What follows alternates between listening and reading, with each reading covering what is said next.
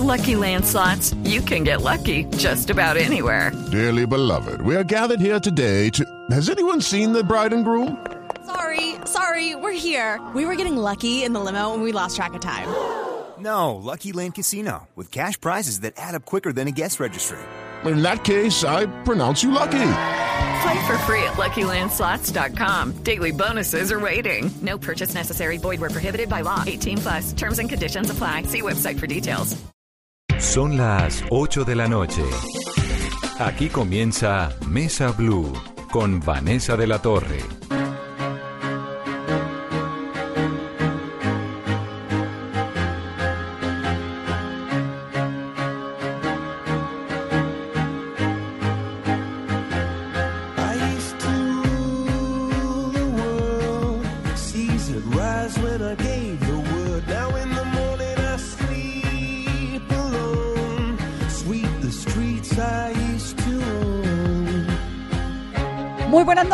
Son las 8 en punto. Bienvenidos a Mesa Blue Numeral. Vanessa, pregúntele a Tatiana. Con ese numeral, a partir de este momento, ustedes pueden participar, enviar sus opiniones, sus preguntas.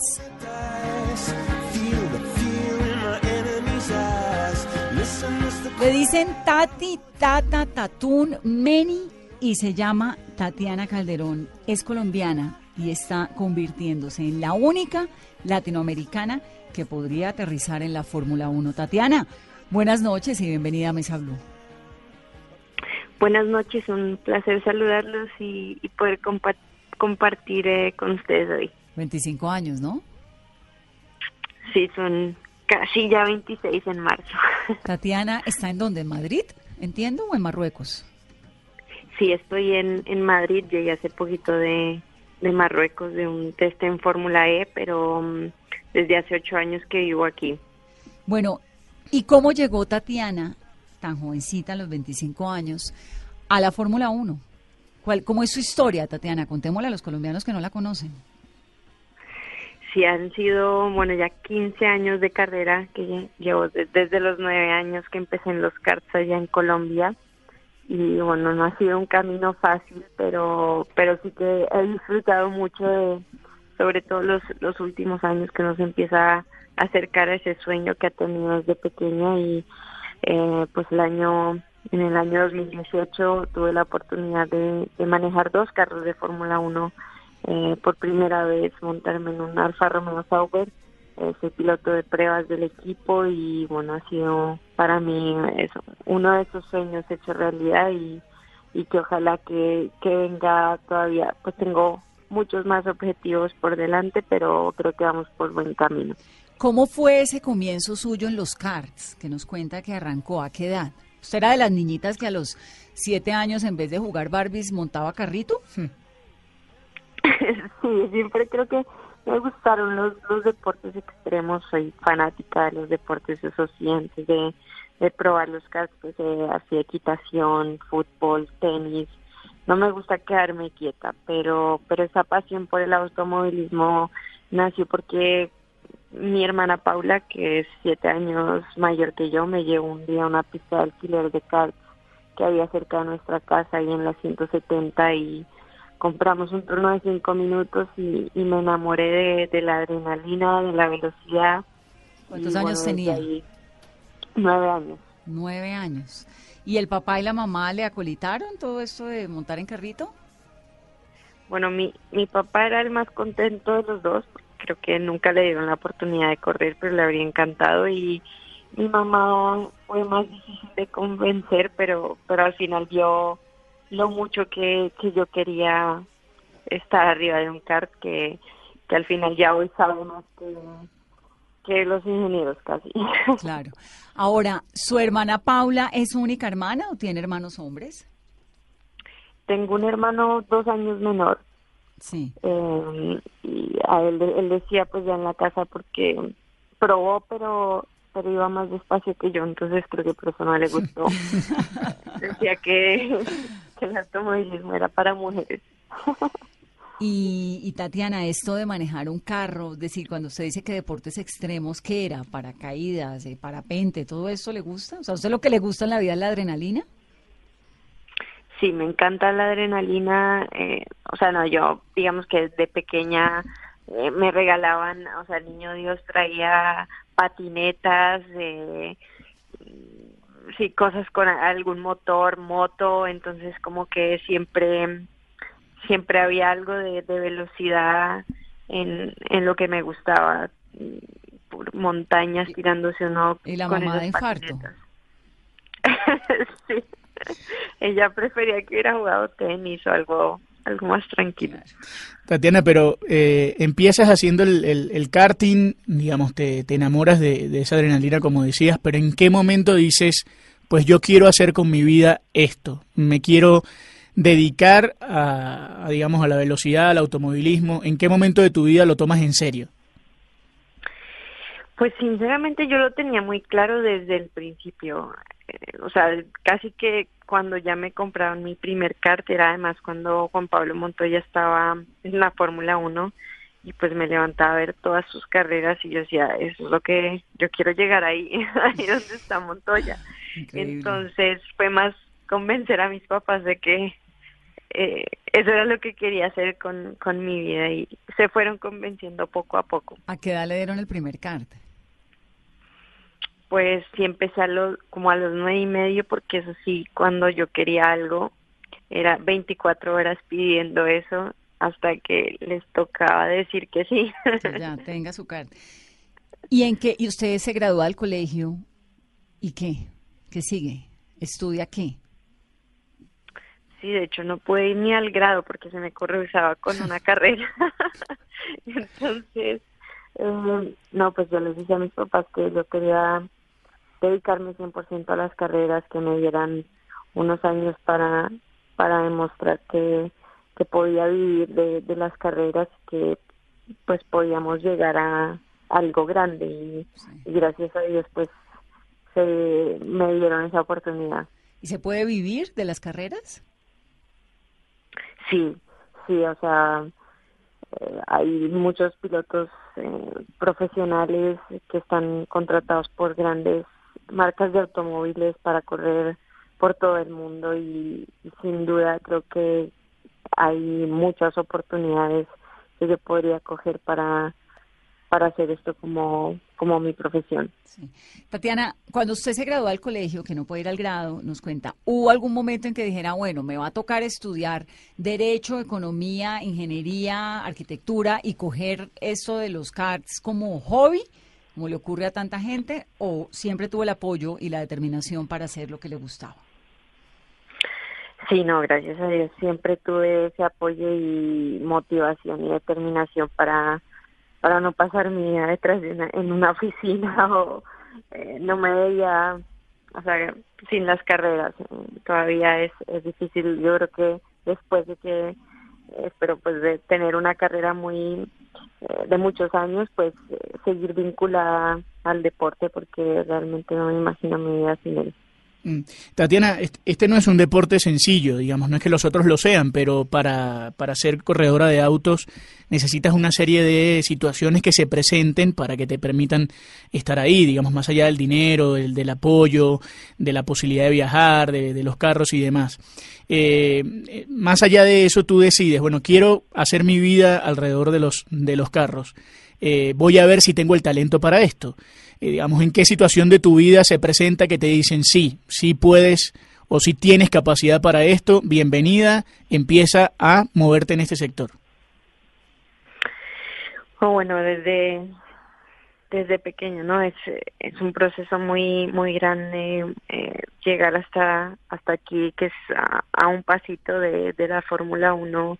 Eh, digamos que yo creo que desde que gané un campeonato en, en Estados Unidos de karts, que, que ninguna mujer lo, lo ha ganado en la historia, eh, y había muchísimo nivel, fue como el, el día que también mis, mis papás, bueno, esto, esto va en serio, si, si se puede, eh, y, y de ahí pues empezamos a dar más, más pasitos, ¿no? Pero yo creo que es, fue, es el momento en donde eh, se se decidió el, bueno, vamos a, a ver hasta dónde llegamos y, y en ese proceso hemos estado. Mm. Y, y, digamos, en ese proceso, eh, cuál era el mayor sacrificio, porque no solo dejar al lado, digamos, todo lo que hay o todo lo que tienes en tu vida para enfocarte en una, en una disciplina que no te deja mirar a los lados, porque si pasa el tiempo te, te pasan por encima. No, y que además no es tan usual, es que uno ve la hija que quiere jugar tenis o quiere ser Sí. golfista, no, que es que yo quiero bucear, vaya y venga, pero Fórmula 1 es como algo muy inusual, ¿o no? Sí, la verdad es que hace más de 41 años que no hay una mujer en, en Fórmula 1, eso te dice todo y con, no, he- no he competido con muchas mujeres a lo largo de, de mi carrera. Entonces, 41 años en Fórmula 1 en todo el mundo, es decir, en, en la historia de la Fórmula 1. Sí, hace más de 41 años que no hay, un- no compite una mujer. Wow, ¿y quién fue la última? Eh, se- se llama Lela Lombardi. Y es un mundo, tiene que ser un mundo que competitivo, pero pero además agreste para una mujer o cómo Mm. es? Sí, o sea, es, eh, me, ha- me habría gustado decirte que, me han tratado como si fuera otro piloto, ¿no? Pero, pero el hecho de ser mujer eh, todavía es, es un mundo predominado por, por hombres. Eh, les da muy duro en el orgullo pues que una mujer esté por delante, eh, que una mujer le diga a los ingenieros qué hacer, pues tampoco es algo que, que lo tomen bien al principio uno se va ganando ese respeto pero pero ha sido muy difícil ganarse esa credibilidad también no porque eh, siempre esperan muy poco de, de una mujer ¿Y hay mujeres en los equipos? Digamos, ¿hay algún ingeniero mujer o, no sé, una señora que le ayude a uno en algo? ¿O eso es un mundo donde todos son hombres? No, cada vez hay más mujeres como ingenieras, mecánicas, incluso jefes del equipo. Eh, la primera que me dio a mí la oportunidad en el equipo Sauber de Fórmula 1 eh, fue la, la directora de equipo que hoy ya no está, pero que me dio esa oportunidad y eh, pues creo que, que va cambiando el mundo y, y en, en todos los ámbitos ¿no? de, de la vida creo que a las mujeres también ya nos están abriendo más las puertas y, y ese es el mismo caso en el automovilismo. Sí. Tatiana, ¿cómo llega usted a la Fórmula 1? Cuéntenos esta historia, que entiendo que fue en México. En México fue la primera vez que me monté en, en un Fórmula 1. Eh, no, fue obviamente cuando te dicen unas semanas antes que te vas a montar, pues eh, es eh, creo que también como la antesala de, de la felicidad, ¿no? Eh, no saben, la, la sonrisa la, la tengo todavía y pues es algo que eh, esperé o me trabajé para llegar ahí más de 15 años y, y hubo varias veces donde uno dice, bueno, no sé si, si, si voy a llegar y, y pues finalmente lo logramos. Fue muy especial también porque estaba mi familia, eh, pues hacerlo en México, que es lo más cerca que tenemos de Colombia. Yo soy parte de Escudería Telmex, claro, y, y pues es, eh, es su casa, entonces fue muy especial. Esto fue en el Gran Premio de México, ¿no? En el Autódromo Hermano Exacto. Rodríguez. Ahí fue donde manejó por primera vez la Fórmula 1, el carro de Fórmula 1. Pero ¿cómo fue el proceso para llegar allá? ¿Cuánto tiempo antes le propusieron o lo tomó por sorpresa? O, ah, ¿Se había montado antes en un carro de Fórmula 1 o eso fue de entrada? Como se podrá imaginar, Tatiana, mi conocimiento sobre la Fórmula 1 es muy profundo. sí, no es, no es un deporte fácil de entender tampoco, eh, pero digamos que eh, yo llevo tres años corriendo en una de las antesalas de la Fórmula 1 que se llama la GP3 eh, y ahí fue cuando empecé los acercamientos con, con el equipo de Fórmula 1. En 2017 fui piloto de desarrollo del equipo Sauber de Fórmula 1 y en 2018 me promovieron a piloto de pruebas del equipo Alfa Romeo Sauber. Entonces, eh, eh, pues sabía que eh, si, si ibas a ser piloto de pruebas me iban a hacer alguna prueba en Fórmula 1 y as- esa era la, la primera la primera vez fue México eh, cuando me monté en, en un Fórmula 1 y es eh, digamos que es un carro los carros más rápidos del mundo y no hay nada que, que sea tan que sea similar Mm. a, ¿A qué a velocidad va un carro de Fórmula 1? Mm. como 340 kilómetros por hora. Wow. No, no, es. Yo, yo estaba recordando, Tatiana, a una venezolana que estuvo cerca de hacerlo y que no lo hizo, que es Milka Duno, que supongo que, que, que conocerás que corrió indicar, que fue quizás un, en su momento, digamos, una persona mucho más grande que tú, en su momento eh, fue muy importante en América Latina porque, porque estuvo muy cerca, pero luego, digamos, por algunas razones no, no entró en el camino. Eh, pero para que la gente entienda, Tatiana, la, la diferencia en lo- entre lo que tú haces normalmente, entre la categoría que tú corres normalmente, en la que estás, en la que te estás preparando, y la Fórmula 1, ¿cuál es la mayor diferencia? Porque la gente, una de las cosas que me preguntaba, por ejemplo, Vanessa, cuando estábamos haciendo la entrevista, eh, ¿por qué se llama Fórmula 1 y por qué las otras se llaman, digamos, por qué tienen otros nombres? Digamos, ¿cuál es la diferencia entre lo que tú haces y el carro de Fórmula 1?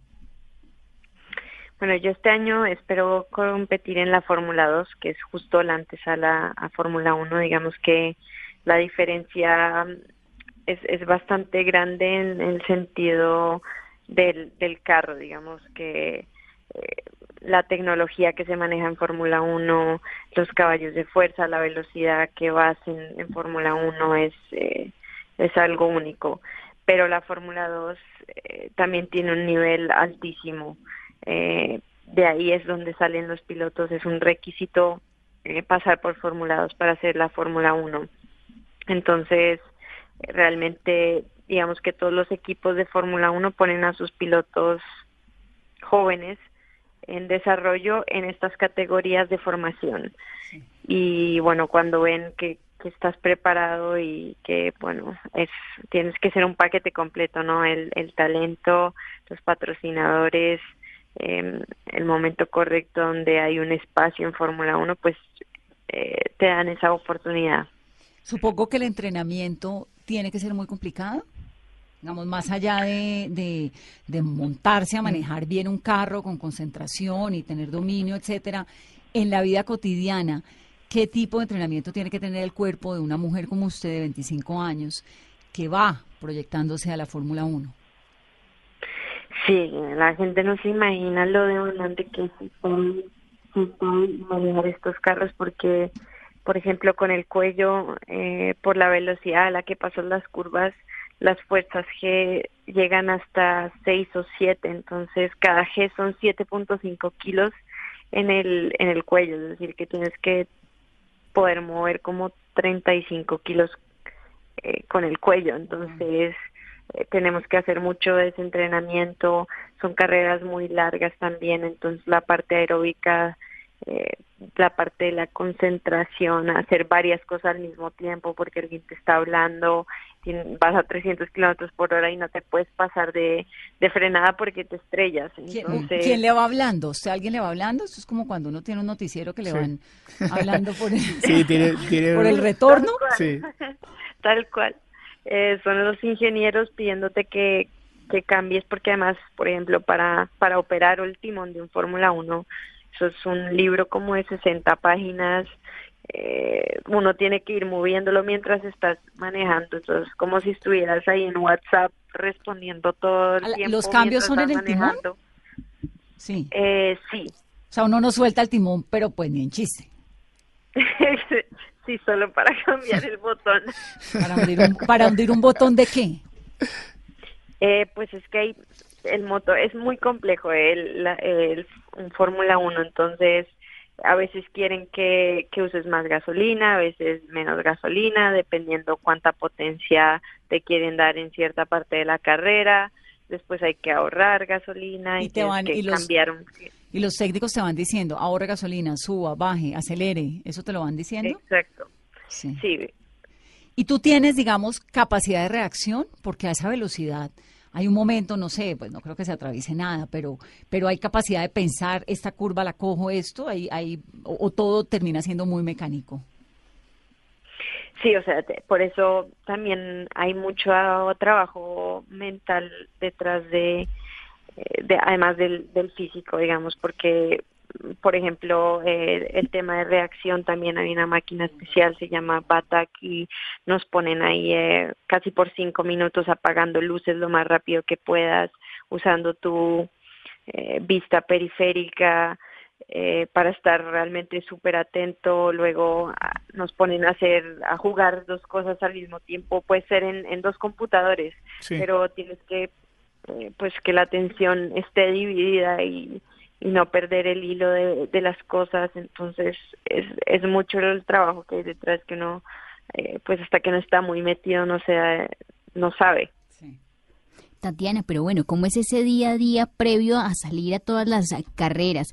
¿Cuántas horas de ejercicio físico? ¿Qué come? ¿Qué hace en un día a día? ¿Cómo duerme? Mm. ¿Cuántas horas duerme?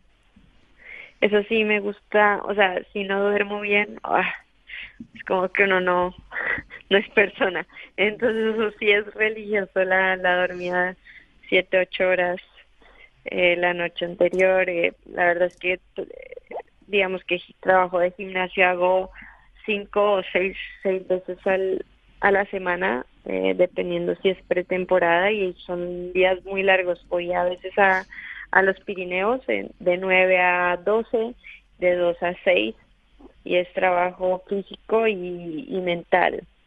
Son días muy, muy largos. ¿Y, y novio? Eh, pues obviamente, no, para eso todavía no he sacado tiempo. No tiene- un segundo plano. Todavía no no hay tiene tiempo. ¿Y eso qué? ¿Le toca a uno enamorarse del, del que del pase, ingeniero? del que pase más rápido. Sí, de Montoya que ya está casado. ¿O, o cómo? Sí, no, es, eh, obviamente además con un competidor, pues eh, la cosa no no fluye. tiene futuro. Entonces, sí.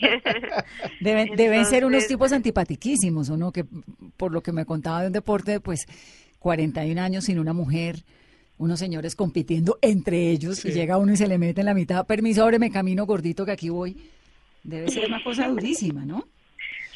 Sí, sobre todo porque a veces pues deben llegar y una carita pues de, de yo no fui y luego te saludan, no sé qué, pero cuando te montas al carro y vas más rápido que ellos no, no vuelven a saludar. Ah, nada más yo, yo quiero, yo quiero Perdón de que imaginar- quiero ahondar en el tema de- Sí. del novio. O sea, no hay tiempo para novio, por ahora. Sí, por ahora eh, no hay tiempo para más que, que ir corriendo de, de sitio en sitio y, y tratar de, de llegar ahí a Fórmula 1. Yo creo que para eso tendré tiempo después. ¿Y usted, Tatiana, se proyecta en algún momento como madre, por ejemplo? Tampoco he tenido mucho tiempo de pensarlo, pero no, eh, pues por ahora No. no me lo planteo. no.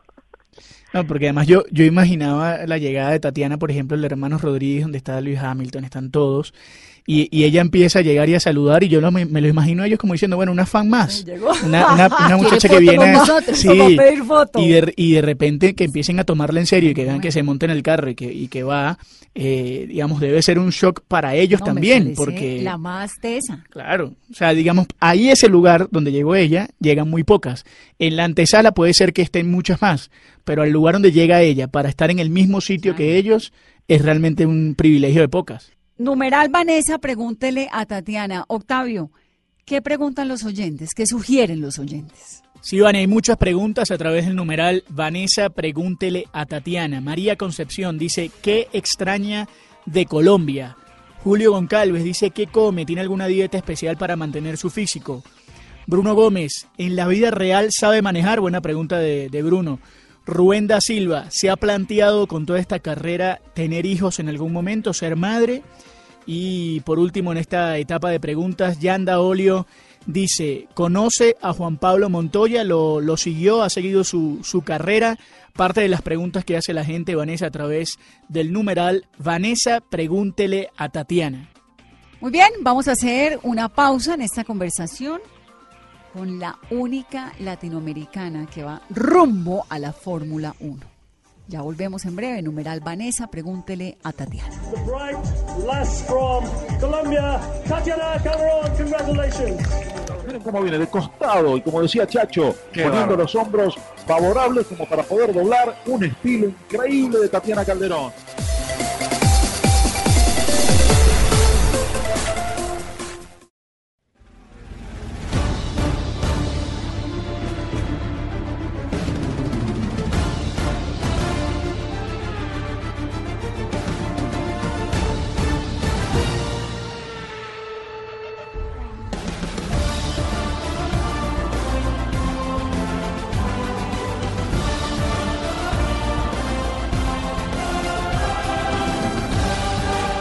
En Mesa Blue con Tatiana Calderón, que es realmente una mujer muy talentosa, Tatiana. Tiene 25 años, se monta en un carro y maneja como, mejor dicho, cualquiera quisiera manejar. Ahora, hay una historia, Tatiana, que a mí me impresiona tremendamente y al mundo, ¿no? Que es la historia de Schumacher.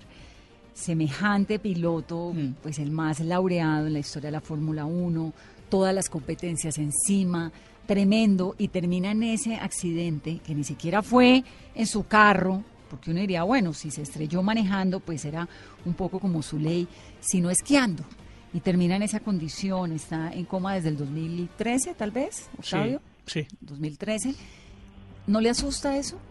Digamos, ¿No le asusta el accidente, eh, la vida? ¿Qué, qué, qué, qué, qué pasa por su mente cuando piensa en un tipo como Schumacher, por ejemplo? Sí, no, es como tú dices, es, es eh, horrible pensar que no sé cuántos años corrió, pero mm, nunca le pasó nada eh, en un deporte como el automovilismo y va y se, se cae casi cuando estaba parando en, en unos esquís, ¿no? Yo creo que a veces cuando a uno le toca, le toca, a veces así de duro es el, el destino, pero por eso creo que uno tiene que disfrutar cada día como si fuera el último y, y hacer lo que a uno más le gusta. Entonces, en ese sentido, creo que yo estoy haciendo lo que más me gusta. No puedo llamarlo trabajo porque me encanta y eh, creo que, que soy una afortunada.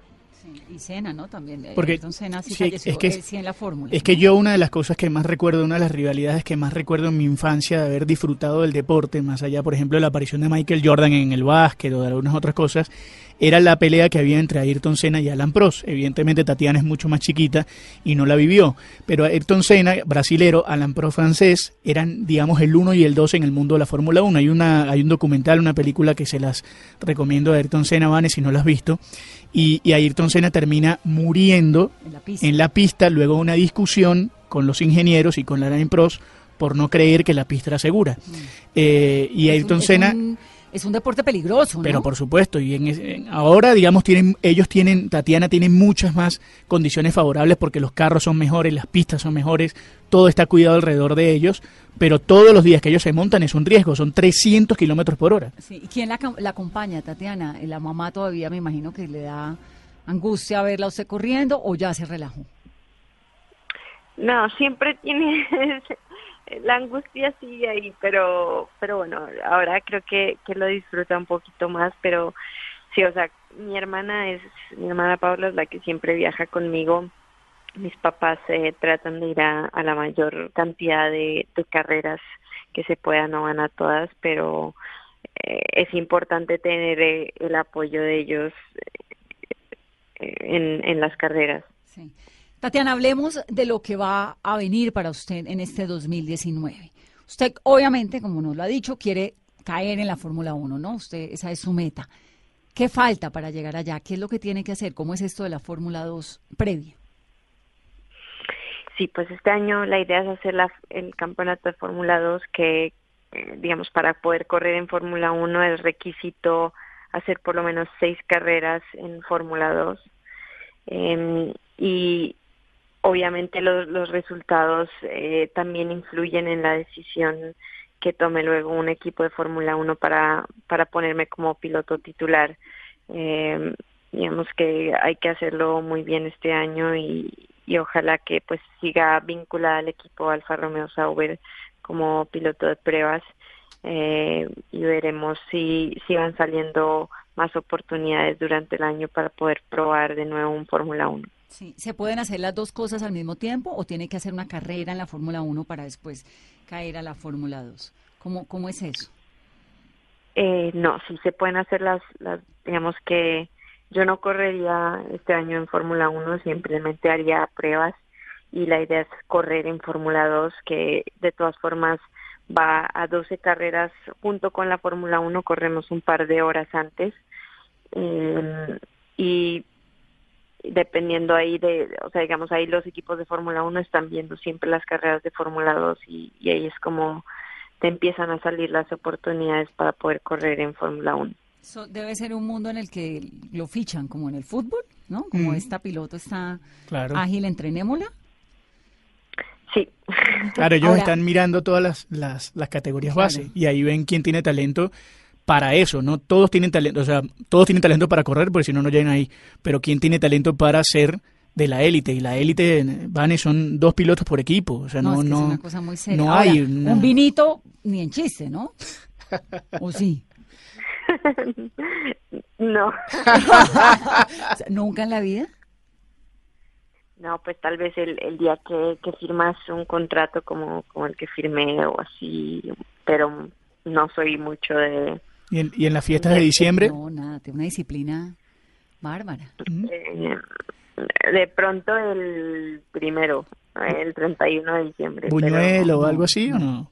¿Qué come, Tatiana? ¿Cómo es su dieta? No, Octavio. ¿No? Ah, sí, me, me gusta cuidarme porque pues además es, esa es nuestra gasolina, ¿no? Lo Sí. que le das al, al cuerpito y con el entrenamiento duro que toca hacer pues no queda otra que, que ser saludable, ¿no? Pero sí me, me gusta cuidar mucho pues lo que lo que como porque al final es como me siento. Tatiana, ¿por qué en Madrid? ¿Por qué vives en Madrid, por ejemplo, y no vives en, no sé, en el Reino Unido, en los Estados Unidos? Eh, ¿Por qué elegiste en Madrid eh, para, para establecerte? Bueno, pues la, la mayoría de carreras sí son, son aquí en Europa y bueno, España es como lo más parecido que hay en Europa de Colombia, eh, el idioma, el clima. Fue la primera ciudad a la que llegué porque la primera categoría que corría en Europa era la Fórmula 3 española y desde ahí ya me, me gustó mucho y dije, bueno, ya no, no me voy a mover a ningún otro sitio, me quedo aquí y está muy bien situada. Tatiana, ya han pasado 16 años desde la primera vez que usted se subió a un carro de carreras. ¿Algún susto en algún momento ha sentido miedo? Pues miedo como tal así, no. Pues siempre tienes el, ¿será que lo voy a hacer bien? ¿Será que como la, la duda, ¿no? Pero no, no miedo a hacerte daño ni, eh, ni mucho menos. obvia- obviamente me, me he pegado contra el muro eh, un par de veces fuertes, eh, pero gracias a Dios pues no, no me ha pasado nada más que un dolor de cabeza por un par de días. No, pero es que a esa velocidad cualquier golpe debe ser. Sí, es, eh, sí te asustas en el, en el momento un poco, pero pero creo que siempre he pensado que, que el día que empie- empiece a tener miedo de que, de que me pase algo, pues será creo que el día de, de colgar los guantes. No, y- y qué miedo, con semejante valentía y con esa historia. Ahora, ¿usted allá donde vive tiene carro? ¿Maneja carro en la vida real? Sí. ¿Y cómo maneja? ¿Cómo maneja? ¿Cómo maneja, Tatiana? ¿Automático o mecánico? Sí, eh, eso, eso de que las, ma- las mujeres manejan muy No, mal con Tatiana favor. Giro. Debe sentirse manejando un carrito de No, juguete. debe- sí, le debe parecer aburridísimo manejar un carro, ¿no? Carro normal. Pues eh, sí le hace uno falta, porque no tengo mucha paciencia, eso sí tengo que, que reconocerlo, pero obviamente no me gusta correr en las calles porque soy una persona muy responsable. Pero- Pero, prefiero entonces, si se puede, que, que maneje a veces mi hermana, Claro. sí hay que ir muy despacio. Y- Porque la me imagino, que claro, me imagino, un sí, me imagino señor. Tatiana en el semáforo, en el semáforo rob, haciéndole al de al lado. O la última vez que manejó en Bogotá. ¿Cuándo fue la última vez que manejó en Bogotá, Tatiana? Eh, bueno, estuve allá mm, hace una semana, que me vine hace una semana y sí manejé un par de veces, pero me tocó Bogotá un poco más desocupado cuando, pues por, por Navidad y esto. Pero si no, no sé. Eh, prefiero manejar, es que la paciencia en estos trancones, yo no sé cómo hacen ustedes. Pues no manejamos como usted, no manejamos con paciencia. Y le debe parecer aburridísimo el señor del lado, ¿no? Cuando se le pasa Sí. el carrito. Le pasa un fía uno por al lado y hace... ¿Nunca le han dicho vieja buñuela? Pues que me hayan abierto la, la ventana y gritado no me ha tocado. Y- para parquear, eso es un buen, una buena pregunta, ¿no? ¿Parquea bien o no? Ap- me ha tocado aprender porque aquí sí la gente la verdad es que parquea muy bien Sí. eh, y aquí los espacios son chiquiticos. Eh, pero tengo que aceptar que no es mi especialidad. Claro, los suyos para adelante. Me gusta ir para adelante. Pero ¿qué, qué, qué carro te gusta, por ejemplo? ¿Qué carro tienes? ¿O no, o no te importa Alfa eso? Romeo, que es la, lo de ella, ¿no? un, un Alfa Romeo. Claro. Mm. ¿Y la han llamado de otras marcas para proponerle que entre a sus equipos? Pues, por ejemplo, la, esta semana hice una prueba con un Fórmula E, que es un, es un carro eléctrico, eh, y con eso estaba con el equipo DS, eh, Mm. de Citroën y Peugeot. Entonces, eh, sí empieza a haber mucha gente interesada en, en, en que maneje para ellos, y corra para ellos. Entonces, creo que lo mejor de mi carrera está por llegar. Vane, no, no sé cómo lo ves tú ni, ni Caro. Eh, siempre he querido preguntarle a alguien que corre Fórmula 1, por ejemplo, eh, Tatiana, antes de correr la carrera en el Hermanos Rodríguez, ¿ya te sabías de memoria a dónde iban las curvas? Sí, por ejemplo, nosotros hacemos mucho trabajo en, en un simulador, es decir, como, Sí. es como si fuera un PlayStation, Exacto. pero esto es O sea, tú podías cerrar los ojos y, y saber exactamente a qué lugar iba un lado, a qué lugar va el otro, a qué velocidad tienes que ir para llegar a, la, a tal curva. sí, casi que sí. ¿Eso es porque por el simulador? Sí, eh, hacemos como 200 o 300 vueltas en, en el simulador para pregun- para preparar una carrera y luego haces trabajo de visualizaciones y sabes exactamente pues qué es lo que tienes que hacer, qué es lo que los ingenieros te van a pedir que cambies. Eh, es todo un proceso largo de, de trabajo y preparación para, para que ese día pues salga todo perfecto. Yo no tengo duda, Tatiana, de que el 2019 va a ser el año suyo. ¿El que acaba de terminar fue el año más importante de su carrera? Sí, sí, fue el mejor y el más ocupado, pero el, definitivamente el mejor de mi carrera. Y ese episodio en México, eh, supongo que le, que, que- le marcó, ¿no? Un antecedente muy significativo. Sí, todavía veo los videos, imágenes casi cuando me voy a dormir porque es algo increíble manejar un carro de Fórmula 1. Ojalá que más personas tuvieran la oportunidad de, de sentir eso porque es algo indescriptible. Usted ha tenido un entrenamiento pues desde siempre. Nos contaba que la primera vez que se montó en un kart fue a los nueve años y de ahí en adelante siguió y hoy en día a los 25 está en la Fórmula 1. Si una señora como yo quisiera volverse piloto de Fórmula 1 a estas, a estas alturas, ¿podría? ¿O Primero algo- aprender a manejar, cosa que no hace. No, quiero saber si es un deporte, no sé, uno puede aprender a jugar tenis. No puede de pronto, no creo que golfista profesional me vaya a volver, pero fútbol ya no, pues, ¿no? Sí. Esto es como un talento del- desde la infancia. Eh, ¿Con la Fórmula 1 es igual? O sea, sí hay que haber empezado pues eh, de, de pequeño, digamos que llegar es, es muy difícil porque solo hay 20 asientos en el mundo.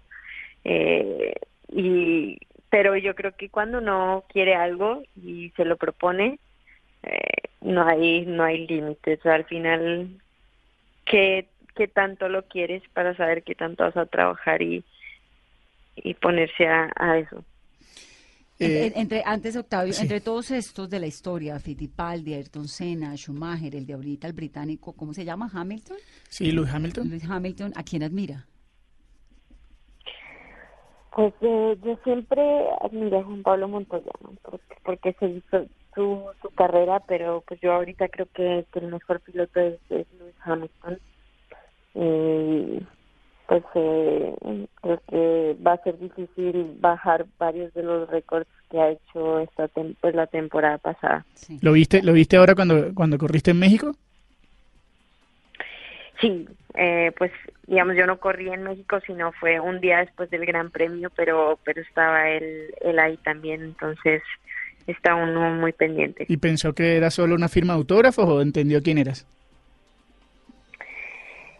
No, digamos que sabe, yo sé que sabe quién es porque yo yo trabajé con con su papá, con Anthony Hamilton, eh, en el- a- hace algunos años, eh, pero pues ya cuando estás ahí en la Fórmula 1 no no te ves mucho tampoco con, con los rivales. Sí. Ahora, Juan Pablo Montoya lo ha podido conocer. Sí. ¿Y qué tal es? Ha sido muy buena persona conmigo, siempre dándome consejos, súper abierto, eh, interesado en, en ayudar. Eh, entonces, la verdad, nos llevamos muy bien. ¿Y qué consejos le ha dado Juan Pablo Montoya, Tatiana?